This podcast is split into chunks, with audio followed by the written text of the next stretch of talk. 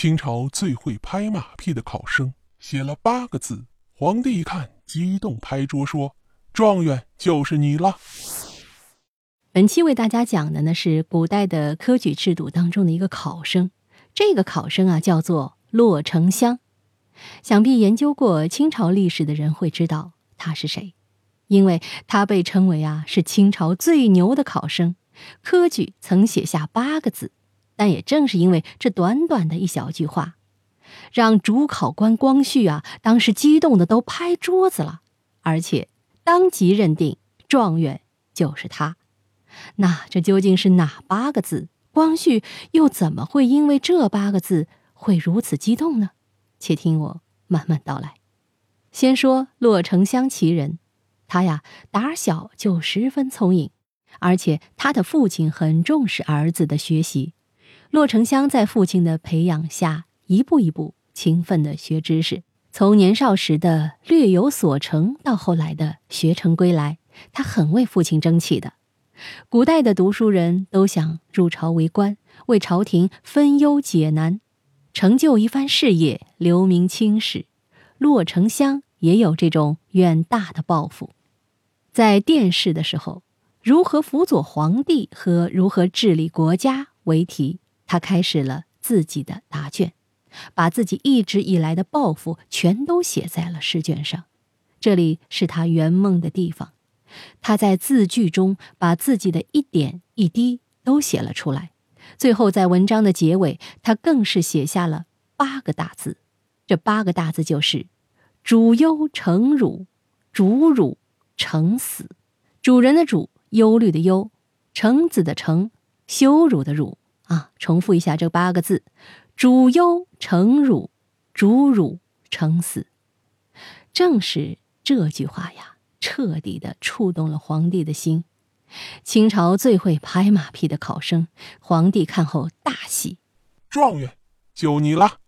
据说呀，光绪帝看到这张试卷的时候呢，激动到拍桌子，觉得终于有人理解自己了，自己感觉到非常的感动。所以他就认定了这个骆城乡就是当时的状元。今天我们再来反观骆城乡写的这八个字啊：“主忧成辱，主辱成死。”我们旁人读来可能也并不觉得什么，但是你想，当时的主考官光绪皇帝以他的视角，以他的感悟，当年因为慈禧的干政，他纵然是一国之君，也难施展。自己的抱负，而当时有一个人却写下了这八个字。从皇帝的角度来说，当然会既感动又欣慰。纵观其他的一些考生啊，也不乏文笔斐然、报国心切的，但是可能他们更多的抒发的是他们对国家的种种看法和高见，而没有站在主考官，也就是光绪帝的妾身角度去写。你说这是拍马屁也好。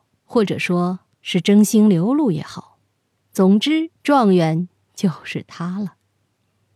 这个故事呢，虽然发生在清朝，但是我觉得对于现在的考生也好，或者去某个公司应聘的求职者也好，你是否能触动考官的心？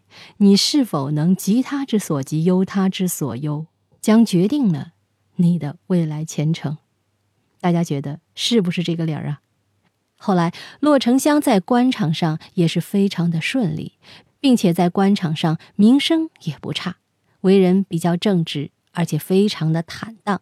虽然在朝廷上也没有帮上光绪帝太多忙，但是光绪帝在当时还是感觉自己遇到了知心人。骆丞相的一生啊，正值我国近代史上风起云涌、国事艰难的多事之秋。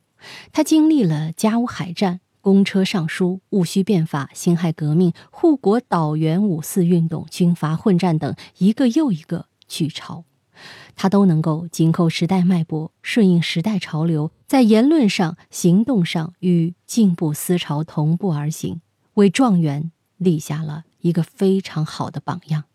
好，密室里的故事，探寻时光深处的传奇，下期咱继续揭秘。